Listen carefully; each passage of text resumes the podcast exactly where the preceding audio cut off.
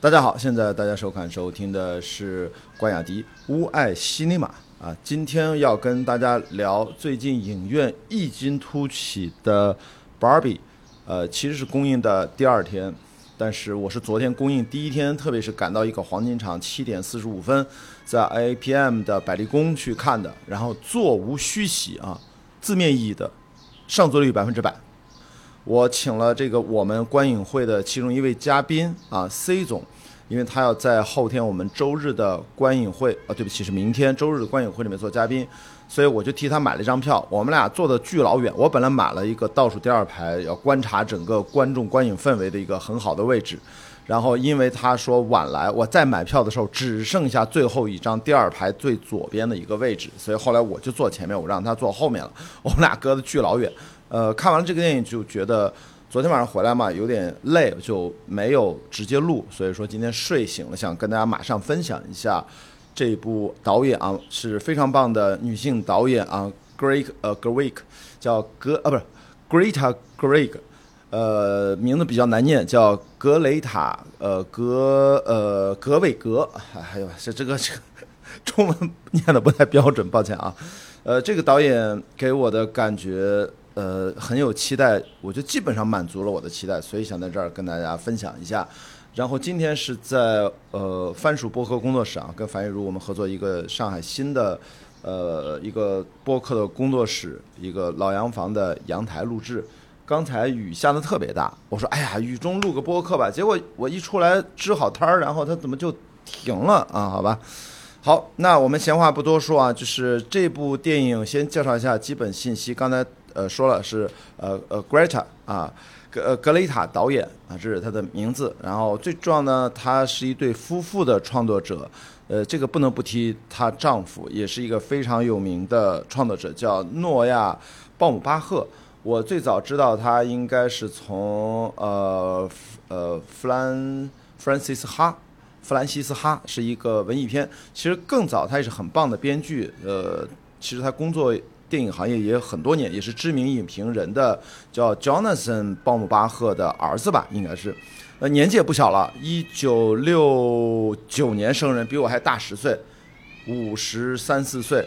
然后呃，Greta，呃，他太太就是这部呃 Barbie 的导演，他应该是一九八三年的。哦，你看他们俩也差了个十几岁呢。这这一对导演，应该他们是在刚才说 Francis 哈。第一次合作，那时候 Greta 是演员。那么后来呢？大家知道 Greta 又拍了《伯德小姐》，呃，自己来当导演，然后又拍了《小妇人》。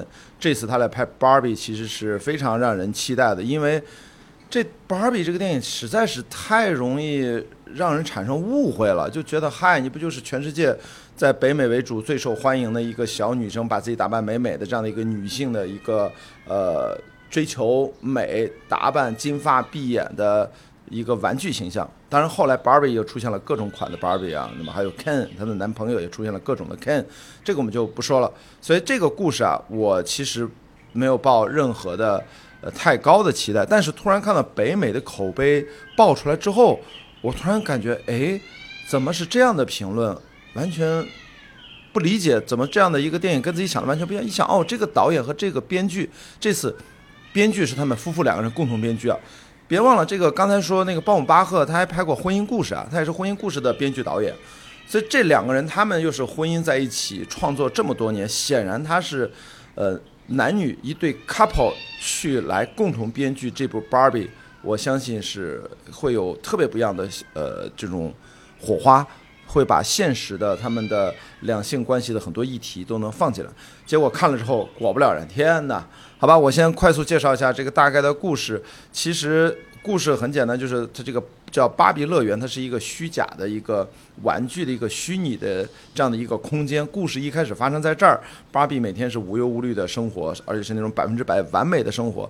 但突然有一天啊，就这个女演员叫呃 Margot Robbie，这个大家啊死亡呃自呃自杀小队啊巴拉巴拉这些，这是一个很棒的女演员，她还是这次的芭比的制片人。其实她的话语权非常大啊，这个大到这个。男演员 Ryan Gosling 来演 Ken 也是他亲力去邀请的。那么说回来，就是 Barbie 呢，他突然呃，不知道为什么开始思考死亡的问题，开始发现完美的生活出现了诸多的不完美，比如说他的脚后跟居然可以落地了，因为咱买过 barbie 都知道，他那脚后跟儿永远是翘着的，是那个，因为我的中学同学家里面有芭比，我其实是当然是见过的啊。然后反正他的日常的生活产生了紊乱，打破了以往的完美的平静。然后这里面有一个呃怪人芭比，然后告诉他说，你可能得去到真实世界里面去找到。陪你玩的那个人，你才能弥合这些不完美。就借着这个由头，就进入到了真实世界。当然，带着肯一起去大冒险。整个故事讲的就是大冒险之后，当然还跑到了这个美泰公司，Barbie 的创始的玩具公司，也是这个电影的出品方。这里面有很多很多反讽，然后呃，把这个呃美泰公司的高管们也折腾，带了一帮现实层面里面的一对母女，然后又回到了这个 Barbie 的这个。呃，完美的想象的世界当中，等于真实世界和想象世界来回切换的这样的一个冒险故事啊，结尾非常非常感动。天哪，我都最后流下了鳄鱼的眼泪，我没想到看芭比会把我看流泪了。呃，最后最后真的最后一场戏超级感动，这个地方不来剧透啊，所以我能够想到几个方面吧。我觉得一个呃几点，比如说嗯呃粉碎一切性。的凝视的一部电影啊，而且是一部展现从物到人的这样一个革命性转变的一个电影。呃，然后第二部分可能跟大家聊聊，就是从 Barbie 到让我联想到了那一部全球卖了十亿美金的二级电影《小丑》。我不知道为什么让我联想到这个，想跟大家分享一下。然后就讲讲这个美泰。这家出品公司啊，它跟海之宝，我觉得他们俩的差别到底在哪儿？最后就是可能会跟大家聊聊上海这个非常独特的一个国际化城市，反正老外观众的比例特别高，好吧？大概这几点。OK，第一，然后跟大家聊聊就是什么叫粉碎一切性凝视，这个性打引号，一个是性别的性，啊，一个是呃就是 sex，就是呃性爱的性啊，这是都是打碎。一切跟性有关的凝视的电影，它是关于一个我们从物到人的一个生命成长的过程的电影。这点什么意思呢？我觉得这是这个片子的核心的重点，就是性的凝视呢。我们经常是对男性对女性的凝视，对不对？啊，我们之前其实如果听过我的节目，我们都知道，呃，就是那个呃，什么电影叙事与什么视觉快感，反正。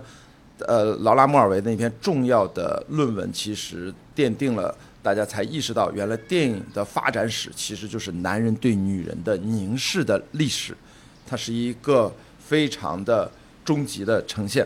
那这里面我讲的又是，其实男人其实也有被凝视，啊，也是一种凝视。然后女人对女人之间的凝视，男人对男人之间的凝视，总之，这个性别有关的凝视，其实在我们日常生活当中。随处可见，当然，另外的一种跟性爱有关的，我觉得也是这部电影其实是把它剥离掉来讨论这个议题，我觉得也是非常有趣的。所以我在看完这个电影一出电影院，我发了个朋友圈，我当时第一句话我就说啊，相当精彩。哦，对了，我都忘打分了啊，推荐观看，推荐。我怎么聊了半天，今天晕了啊？推荐观看啊，忘打分了。然后呃，我说的确非常精彩，呃，出人意料的叙事的姿态。啊，叙事切入角我们能想象，但是它居然是这种全面反派、全面自我审视、打破性的分离的这样的叙事姿态，我是没有想到的。打破男女呃彼此之间的一切的凝视，回到生命本身去探索，这个是非常有创新的。然后在生命的探索当中这个过程里。去发现、去寻找自身存在的意义，最终落在存在主义上。我也是万万没有想到，而是在台词里面念出来了呀！谁谁知道？我说我聊了啥？我聊的是一个玩具电影《芭比》吗？居然给了这样的评价，我自己都觉得有点懵，你知道吗？所以这次《芭比》啊，它整个在影片呈现的风格上，一片都是粉粉的呀，对吧？第一次出现了一张海报，就啥都没有，就一片粉色，上面写个上映日期七月二十一号就完事儿了，哪有这样的电影宣传，对不对？但是这个电影表面看上去真的是人畜无害，然后但是导演呃呃 Greta，他借用了大众对女性玩偶的延伸出很自然的，像我也一样那些刻板印象，然后进行了反讽。然后刺破了所有生活带给我们的假面和伪装，让我们直面生活，还是非常血淋淋的真相。呃，其实是这个世界不公平啊，两性的问题啊，然后直接给你在大荧幕上用极端调侃的方式，就给你，就是像像像出呃就是什么机枪一样，哒哒哒哒哒哒哒，就密集的就扫在我们面前。哇，我觉得非常了不起啊！就是他的梗简直密到，我不能说他几乎是每场戏全身都是梗。但这个梗啊，注意它有中美的文化差异啊，这个我能理解，就是可能大都市的年年轻朋友们经常上网呀，可能对呃美国文化了解多一点，他能 get 到更多。但普通观众可能很明显的点，他也能 get 到，我觉得一半吧。另外一半就是跟每个人的生活经验和自己平时关注的这个专业领域可能会有所差异啊。但是依然梗太多了啊！我举举影迷，比如说。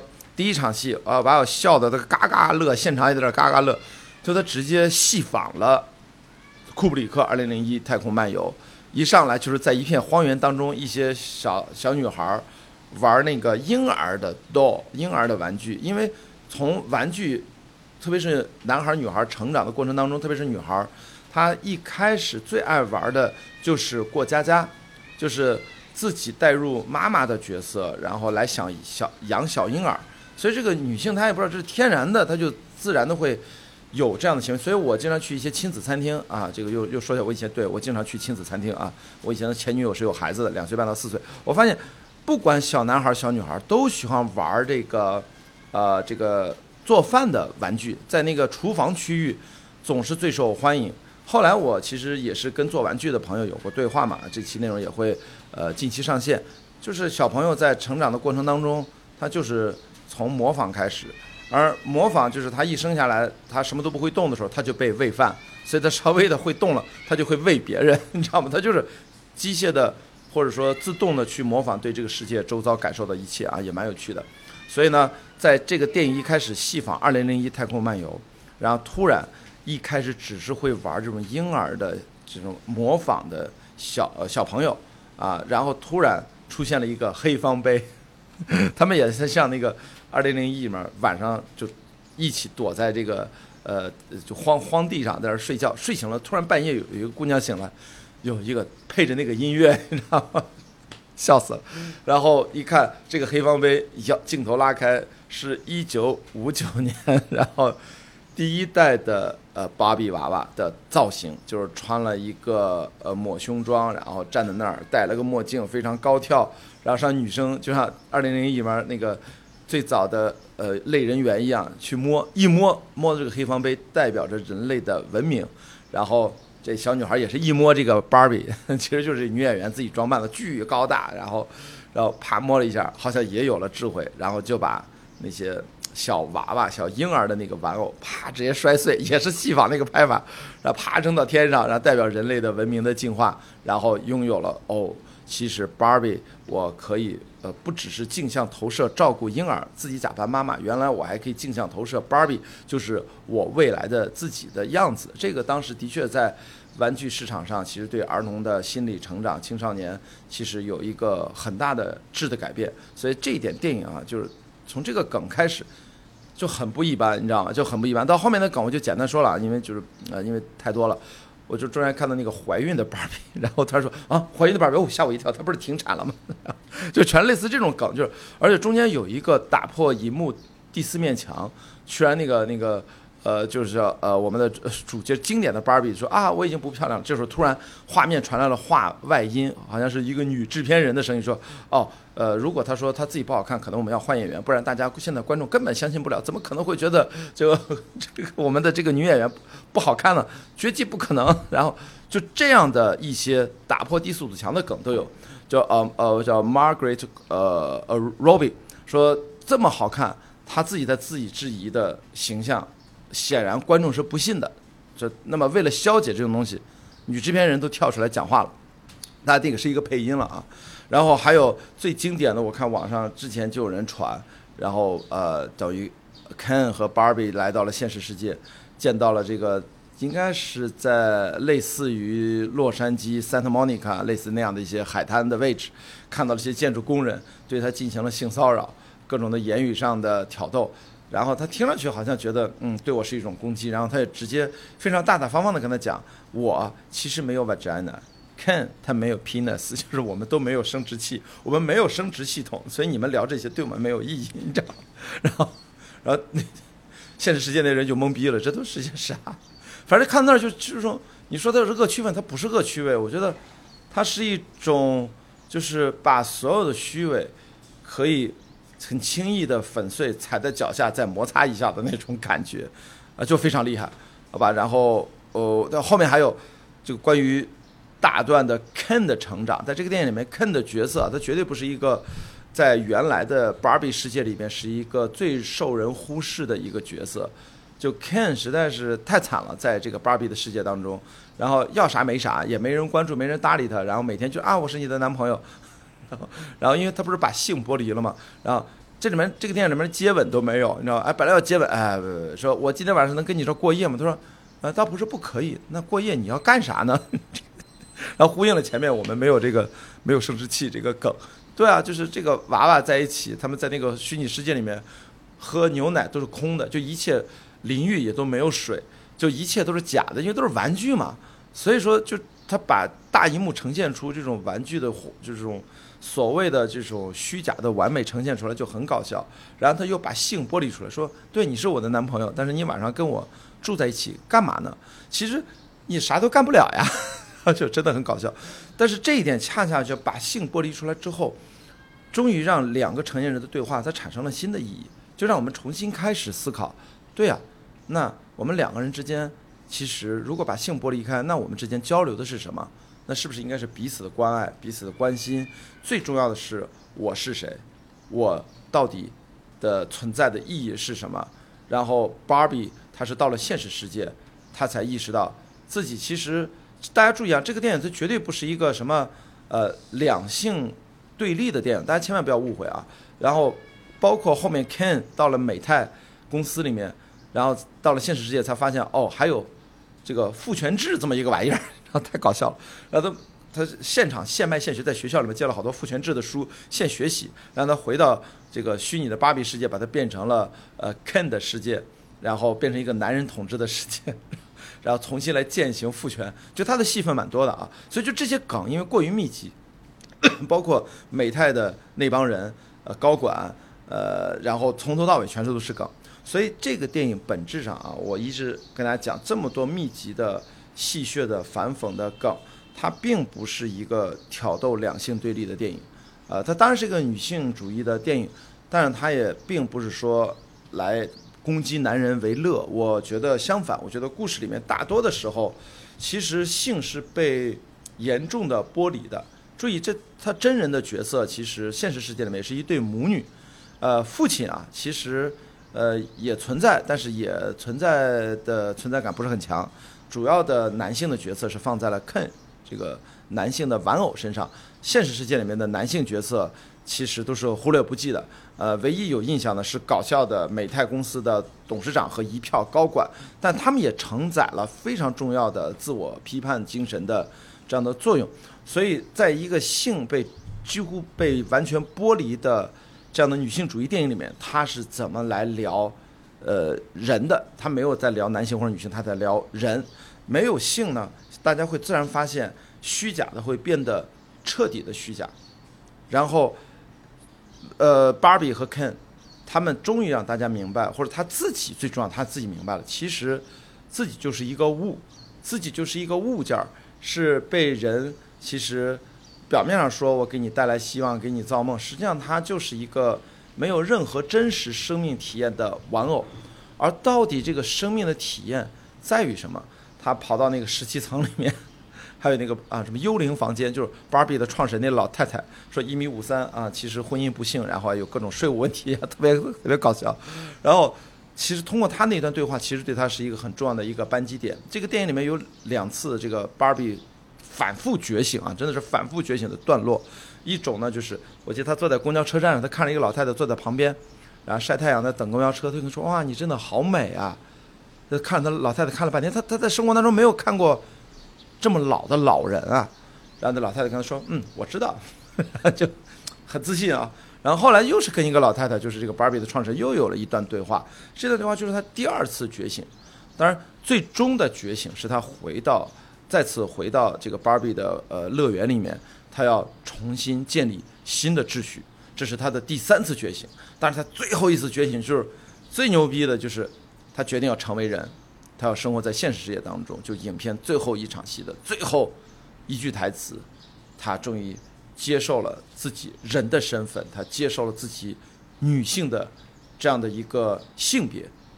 哇，我觉得就一二三四，就是你就能看到 Barbie 一个从物到人，真的，他前面借用《二零零一太空漫游》不是开玩笑，那就是从猿人到人的一个觉醒。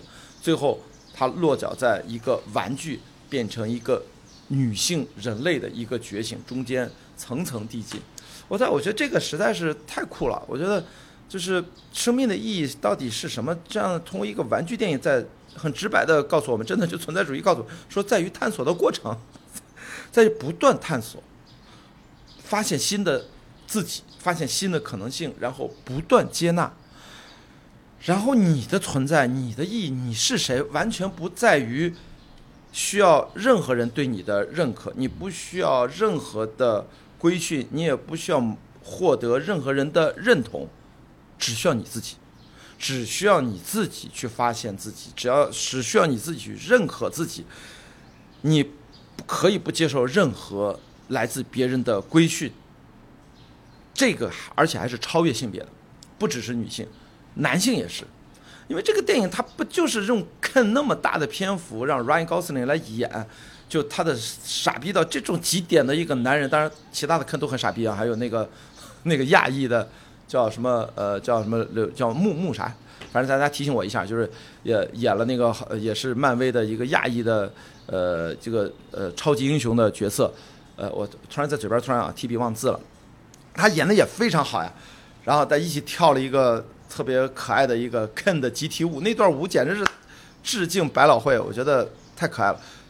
这样的反思，这样的思想的超越，不分性别，因为无论男性女性都是这个父权体制的牺牲品，这个在电影当中的表达是非常明确的。而且呢，我觉得通过这个，你就能意识到他的思考甚至是超越父权的。它里面我记得有句台词是怎么说的？因为我只看了一遍，就是说你这个什么是人类？人类是活着一辈子干嘛？你们这帮人留下了一大堆所谓你们创造的东西，包括父权父权制。然后呢？然后你们死了，特特别牛逼！就不管你办了蠢事，创造了瑰丽的人类的文明，当然大家是共同想象，呃，可以累积啊。你都死了，人的一生就是这样，很短暂。你想啥的多的，其实也也没啥用。所以说，最终我觉得是我们要寻求的是生命当中真的那一部分，就是必须要经历接受自己的过程，接受自己的性别。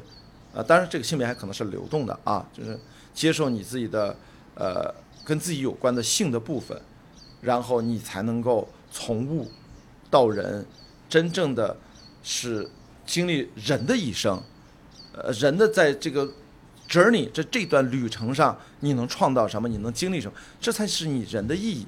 所以呢，我觉得以上的以上我讲的这一切啊，我只是在尝试以我男性的视角去理解一个女性创作者。啊，编剧是女性和男性的一对夫妇创作者，他们的视角下，去这样的一个好莱坞大片儿，这个很有意思啊。这你知道吗？就是好莱坞，我必须要客观讲，它的魅力就在于它总是能找到这帮拍艺术、拍文艺片的创作者，然后给他们尽可能多的资源，让他们去拍一些娱乐电影，让他们让他们拥有最大的话语权去。创造，去批判，去重建。这次是通过一对夫妻档写过婚姻生活、编剧、导演的这样的创作者，跟小妇人、博德小姐这样的创作者，然后对女性做了这样的一个全方位的重新思考和重新建立。啊，我觉得太棒了。然后我在网上看到一个长图，我想给大家念一下中间最怎么说发人深省、振聋发聩的。一段，一段独白，就是真人世界里面这个妈妈这个角色突然对女性有了这个反思。我想跟大家念一下这段台词，这段台词当然它的表演是非常精彩的，因为还是有段落感的。我肯定达不到这种要求啊，达不到这种水准，大家就将就着那么一听，好吧？呃，我念一下这段台词，他说：“呃，作为女人啊，他说作为女人，我们必须时刻做到无可挑剔，啊，可事与愿违。我们又总是一错再错。你必须瘦，又不能太瘦。你不能说自己享受，你得说你是为了健康啊，所以不得不逼着自己瘦。哎，你要有钱，但是不能张口要钱，否则就是俗。你要往上爬，但是不能靠手腕，要有领导力，但不能压制别人的想法。你必须喜欢当妈妈，但不能天天把孩子挂在嘴上。你要有自己的事业，但同时呢，你得把身边的人照顾得无微不至。如果男人干了荒唐事，就是女人的问题，这很离谱。可如果你公之于众，他们就骂你是怨妇。你要为男人而美，但不能过度，让男人有非分之想，或者让女人有危机感。因为要想融入女人圈子，就不能过于突出。你必须懂得感恩，但是别忘了，系统是受到操控的。你要想办法接受，同时还要心存感激。你永远不能变老。永远不能失态，永远不能炫耀，永远不能自私，永远不能消沉，不能失败，不能胆怯，永远不能离经叛道啊！这太困难了，处处都是矛盾，而且绝对不会有人奖励你或者感谢你。到了最后，你不但做错了所有事，而且所有的错都怪在你头上。哇，就是靠这一段振聋发聩的这种。叫怎么说宣言一样的台词，在电影当中，一个又一个唤醒了，呃不同的芭比，啊不同的女性芭比。我相信大家作为，呃我作为男性啊，我都能感同身受很多很多现实生活当中两性的差异、两性的不公、两性的这种在被不同的眼光审视下的生活的。或多或少的困境啊，我觉得我都能感受到很多，更不用说女性朋友们啊，每个女性朋友都会感同身受，所以我觉得他们会去影院支持这部电影的。大家会，唉，怎么说呢？我就刚才啊，我在录这期节目，现在是上午呃十一点不到，刚在十点钟的时候，我就在昨天那家影院 IAPM，然后我就看了他全天的排片，他已经翻倍了啊！昨天他只排了五场还六场，今天十二场，然后每一场我截图猫眼。呃，我的那个上座率全都是百分之七八十以上的上座率，太恐怖了！发了个朋友圈，我说：“天哪，这个片子排片暴涨百分之三百啊，全国排片从百分之一，今天好像涨到百分之三点四还是三点六。我估计明天会到四，后天会到百分之五。我觉得最终没准排片都会占到百分之七八，甚至一直排片占到百分之十都是有可能的啊！这样的一个电影，没想到会会造成这么强烈的我的一个反思吧。”我没有说它是完美的电影，我只是推荐观看。其实我都没有讲不得不看，因为我没有觉得这个电影它是那种，就是怎么说呢，就让我觉得完美。这个电影跟完美无关，这个电影恰恰就是跟不完美有关。所以我觉得这个电影它最重要能引发我们的思考，就是好电影能够让我们两性能够或者呃女性的姐妹之间和男性之间能够它成为一体，这就是好电影。所以我在看之前我就。就冥冥之中，你知道吗？就是第二部分，我想跟大家聊啊。就刚才其实我是算对这个电影本体，我做了一些自己的一些感受。第二部分想跟大家聊，就是我的一些感应。就是我在这个电影上映之前，我就哪里隐隐觉得这个电影好像我应该，我就觉得应该去看。而且我看那些评价反馈，我觉得非常好奇。然后我就非常主观的，我在上一场封神的播客观影会的现场，大家在领。这个入场券的时候，我就一个一个的口头的采访，我说你想看芭比吗？你想看芭比吗？翻译说你给我滚，别影响人家领票。后来我说嗯，是不能影响。然后干嘛呢？我站旁边，现拿起手机，打开问卷星，我就设计了一个问卷，就是你到底是否期待播客观影会做一场芭比？为什么？一二三四五六七，当然你有年龄、性别这些呃问题，大家马上就给了我呃一百多张有效问卷，然后我就当时晚上就决定我们要做芭比。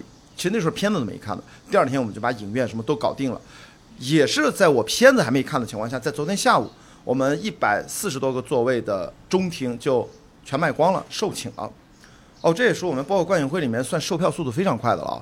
所以昨天晚上我才看到这个片子才出来，才有了刚才的这些感想，都是很新鲜的这些想法分享给大家。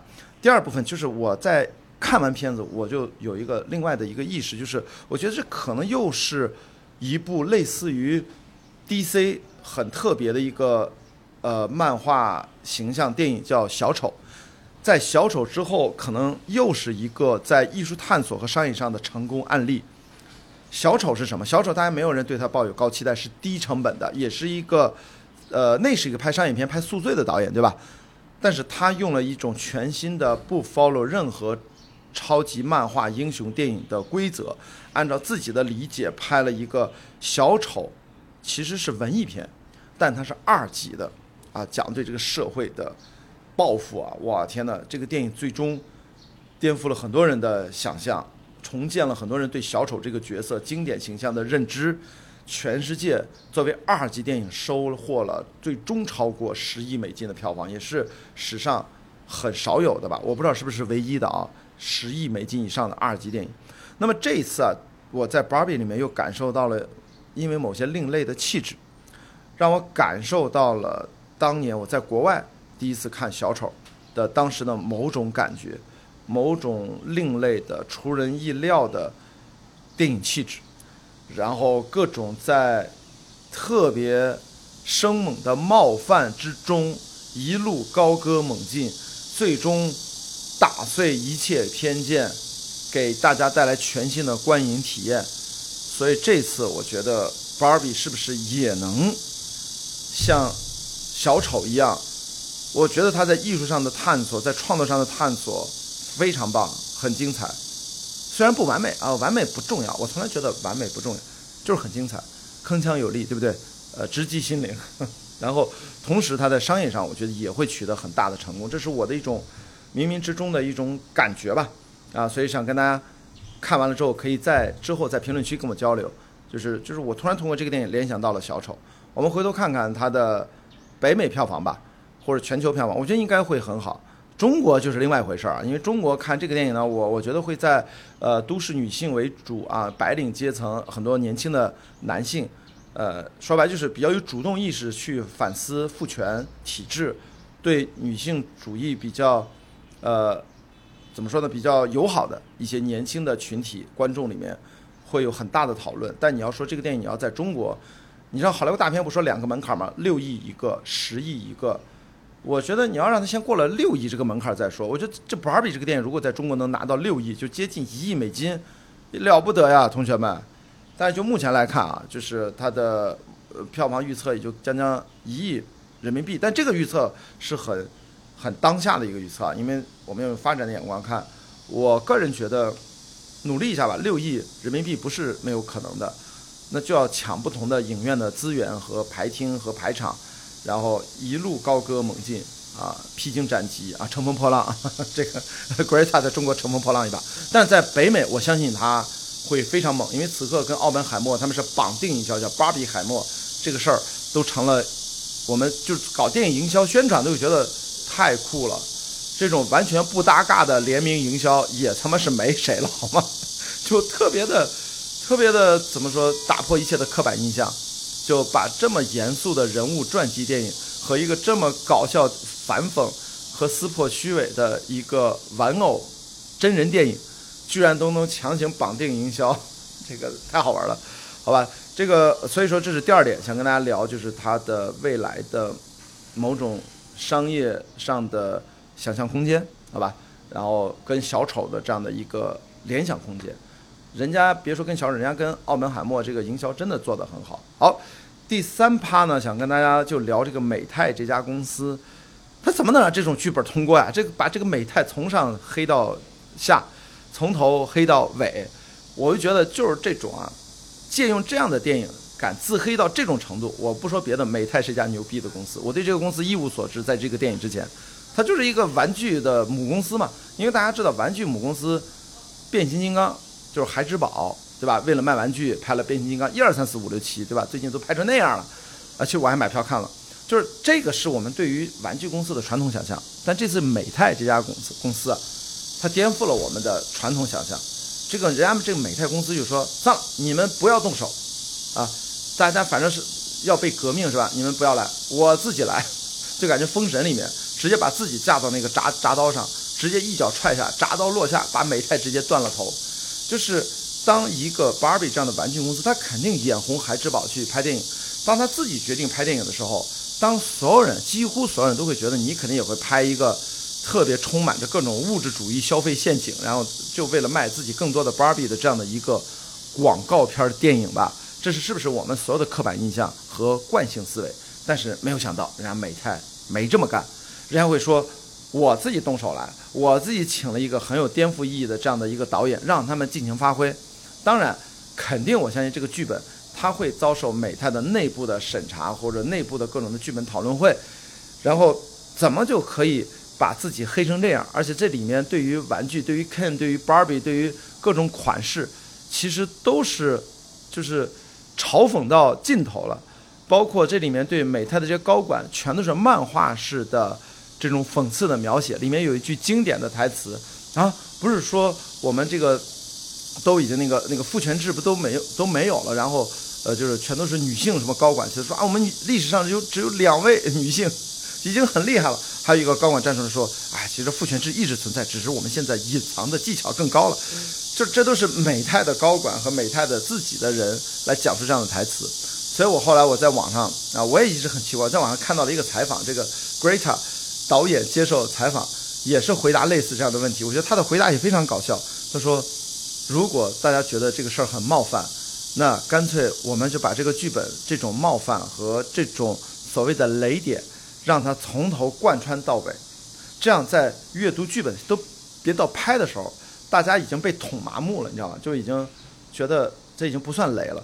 就是你每一场戏剧本第一页到最后一页，全都是这样，让人觉得密集的梗。”雷点和冒犯，挑战各种禁忌，社会的所有的议题，就很轻易的就在每场戏里面，就就就就是这样暴雨梨花针一样啪啪出来。其实可能对审查人员来说，他也就习惯了，他也就觉得没啥了，好吧？这是一种策略。我第一次听说这种策略应对审核审查的策略，太逗了。就是我用以量取胜，我他妈用所有的这种吐槽、讽刺。铺天盖地，让你根本就分不清楚我该要哪条，不要哪条。你要不就让把这个剧本全推翻了吧？显然不是，显然他们也觉得这个电影挺好笑的。所以在这里面，他各种反讽，到最后说啊，我终于有了一个创意。原来你是要告诉我，就是因为它里面那个女性角色，她天天画芭比的形象。他说我们为什么不做一个普通女孩芭比？其实她就是不用完美，她也有悲伤，她也有挫折，她也有不开心的事情。这样的芭比其实。就也挺好的，结果那个大老板直接说这是个非常糟糕的主意，结果后面精算师故意 CFO 啪啪啪的说哦，这样能卖好多钱，好，能妈一听哦能卖好多钱，好，这是一个好主意，就是这种这种点就太多了，所以我觉得 Greta 用这种方式，他等于某种程度上敢于革自己的命，敢于自我颠覆，敢于自我自嘲，就是脱掉底裤的那种自嘲呀。那么我倒是觉得它反而达成了一种效果，就是，Barbie 本身的这个玩偶的意义，也因此得到了全面的升级，不再只是说芭比两个字这个美女少女的玩偶，它代表着给女孩制造梦幻，它同时也代表着告别过去，呃，告别过去自己的身份。然后进入新世界去寻找生命意义这样的启发的作用，在之前我们是不会觉得 Barbie 是有这种的内涵的，或者这种的外延，就是没有的，它就是很物质的，很单纯的美美的，很单纯的被男人审视的，就是电影里面说的，你让女性主义运动倒退五十年，这种台词太搞笑了，所以就是现在呢，因为这一部电影。我觉得美泰让芭比这个形象就感觉，他两头都想要，既想要继续借着物质主义的风潮，这是客观事实的存在，继续赚钱，然后同时呢又把消费主义的陷阱躲到了躲到了这个存在主义思考的背后。我觉得美泰公司，我觉得你可以啊，就是一出手就是比孩之宝公司做变形金刚的那套创作思路更颠覆、更大胆。本质上是创作，同时上也是在追求更大的一种商业上的成功，真的感觉怎么 又当又立的感觉？开玩笑，就是他真的两手都要，还两手都要硬，都去抓。我觉得无形当中达到了目前的这样的一个效果吧。我觉得没准也是超出他们自己的预想。可能一开始他们就觉得，反正成本也不是很高，你们去作呗，你们又能怎样呢？反正这是，呃，票房吸引力、号召力的 Ryan Gosling 啊，呃呃呃叫呃呃呃呃这个女演员 Robbie 也非常火，对吧？自杀小队，反正你们去折腾这个导演，反正也是奥斯卡级的导演，呃，编剧就更不用说了。那你能你们能怎么地？结果没想到真的交出来这么一坛货，哇！我觉得。美泰真的赚到了，所以我都开始期待美泰自己也说要打造自己的玩具电影宇宙，你知道吗？这个现在啥都宇宙，那他后面他他他怎么弄啊？我现在真觉得 Ken 真的很有可能拍一个，我觉得 Barbie 的续集不叫 Barbie Two，而是叫 Ken，我觉得才有意思。女性主义视角下的一个男性的玩偶。我觉得其实没准是 Barbie 最好的续集，好吧？这个注意啊不是男性视角，就是还是女性视角的，所以这个太有意思。好，最后一点，我想简单的跟大家分享一下我的现场的观影的乐趣。就在上海这样的国际化的大都市，它真的是可以在一个影院。我刚才说了，我买了最后一张票，这个厅可能一百来人，就是座无虚席。然后我被挤叫挤到了第二排的最左边的角落里面，我回头一看。呃，女性应该占百分之六七十以上吧。然后散场的时候都在听大家窃窃私语的讨论。这次呢，我听到讨论全是英文，你知道吗？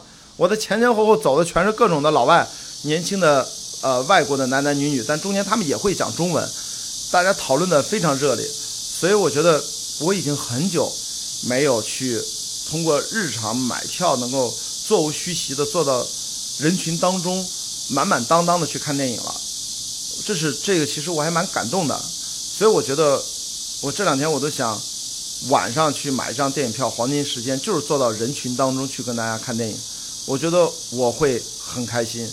这个呢，在国内可能有这么高的老外的观众比例，也就是上海，所以虽然我觉得这个电影在国内，我对它的票房前景，它可能会卖几个亿已经很好，因为它是从那么低的起点，排片百分之一，黄金场次排片零点八，全国。然后慢慢涨，现在涨到百分之三点几，可能未来就算涨到百分之六、百分之七，甚至百分之十，它能抢下多少票房呢？毕竟空间在这儿，就算上座率超级高，反正天花板就在那儿。但是呢，我觉得这个电影还是非常值得大家去关注一下。呃，在这样的上海大都市的观影体验尤为好，可能在我觉得呃二三四线城市排片可能会更少一点，大家看在影院里面看这个电影的机会。可能要去啊，去淘这个，去淘票，真的有猫眼有淘票，你得找到它的放映场。好，最后呢，我就说，呃，推荐观看。它不是一个多么完美的电影，但是因为它真诚而大胆的对一个经典的、被误解的、很容易被误解的消费主义 icon 形象 Barbie，我们其实对它做了颠覆性的创造。我觉得这是最大的创新，这给我带来了全新的。观影的体验，我说了，它是粉碎了一切跟性有关的凝视，无论是男性、女性还是性爱，都被彻底的粉碎掉，回到生命的本源去重新思考我们人存在的意义。包括美泰的高管 CEO 都说：“哦，天哪，太感谢你了，我终于可以把我作为一个 CEO。”终于肩上扛负的存在主义的精神重担可以放下了，我可以大张旗鼓的去赚钱了。我靠，他说出了美泰 CEO 的心声，好吗？太牛逼了！我觉得这种台词，就是他终于可以没有负累的、没有消费主义陷阱的去赚钱了。天哪，孩之宝，你为了卖变形金刚把变形金刚踢掉了迈克尔贝，你后面你看看你都拍了些啥？你还想去卖玩具给我们？你让那小男孩是多么的生气啊！你看看人家美泰走出了一条新路，好吧？我已经嗨了，你知道吗？就是，就是它不是完美，但是不重要。我给一个推荐，这部电影我们不需要通过给他不得不看来证明它的价值，我就觉得这就很开心就可以了。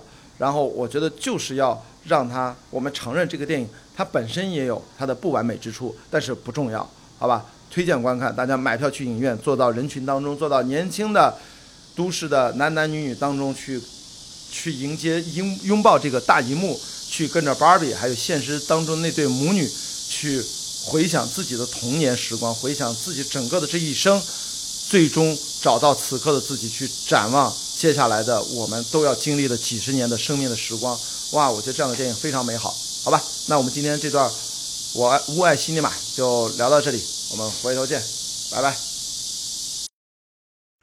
咳咳